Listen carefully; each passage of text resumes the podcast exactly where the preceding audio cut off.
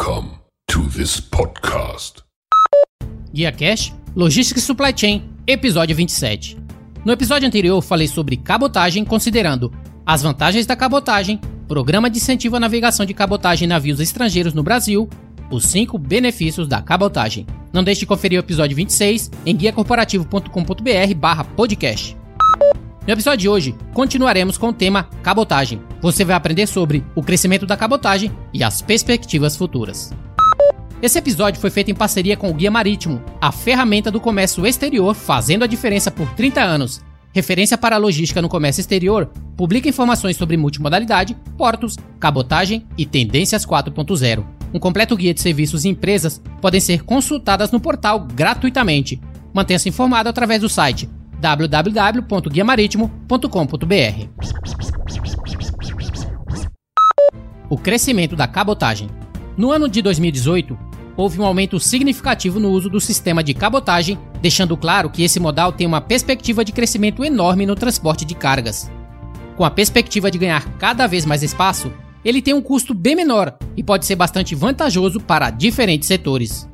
De acordo com os dados da Agência Nacional de Transportes Aquaviários, ANTAC, a navegação de cabotagem, movimentação aquaviária de cargas dentro do país, transportou 229 milhões de toneladas, crescimento de 26% em 2018 na comparação com o ano anterior. Com o registro desse aumento e com uma projeção muito maior para este ano, essa é uma modalidade que tem um grande potencial ainda inexplorado. Vários foram os fatores que levaram a cabotagem a ter um crescimento tão significativo. A greve dos caminhoneiros é uma delas, visto que este foi o momento em que as atenções se voltaram para novas possibilidades no transporte de cargas.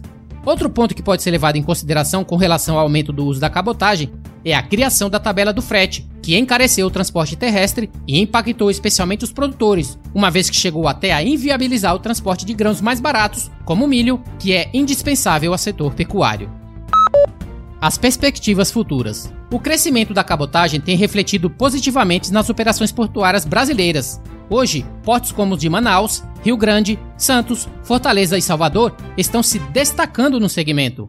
O Porto de Santos, por exemplo, fechou 2018 com mais de 16 milhões de toneladas transportadas na cabotagem. O incentivo à navegação da cabotagem passa necessariamente pelo projeto do governo por envolver outros terminais do sistema portuário nacional, e a expectativa para esse ano é ainda maior. A cabotagem precisa de portos prontos para receber a modalidade. Isso envolve arrendamentos, aditivos em contratos já existentes, que trarão investimentos e também nas autorizações de novos TUPs, terminais de uso privado. Sem dúvida nenhuma, o futuro da cabotagem é ser o principal modal na matriz de transportes.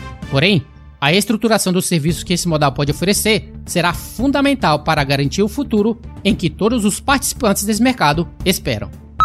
Conclusão desse tema: a navegação de cabotagem é uma atividade intrínseca no país que esteve presente desde a colonização. Ela desempenhou papel relevante no transporte de mercadorias durante séculos.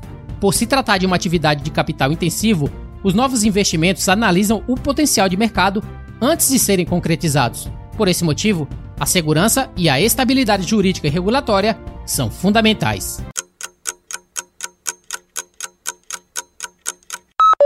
O Guia Marítimo, tradicional organizador de conferências e feiras, anuncia a próxima Logitech Connect. Acesse guiamaritimo.com.br e saiba mais.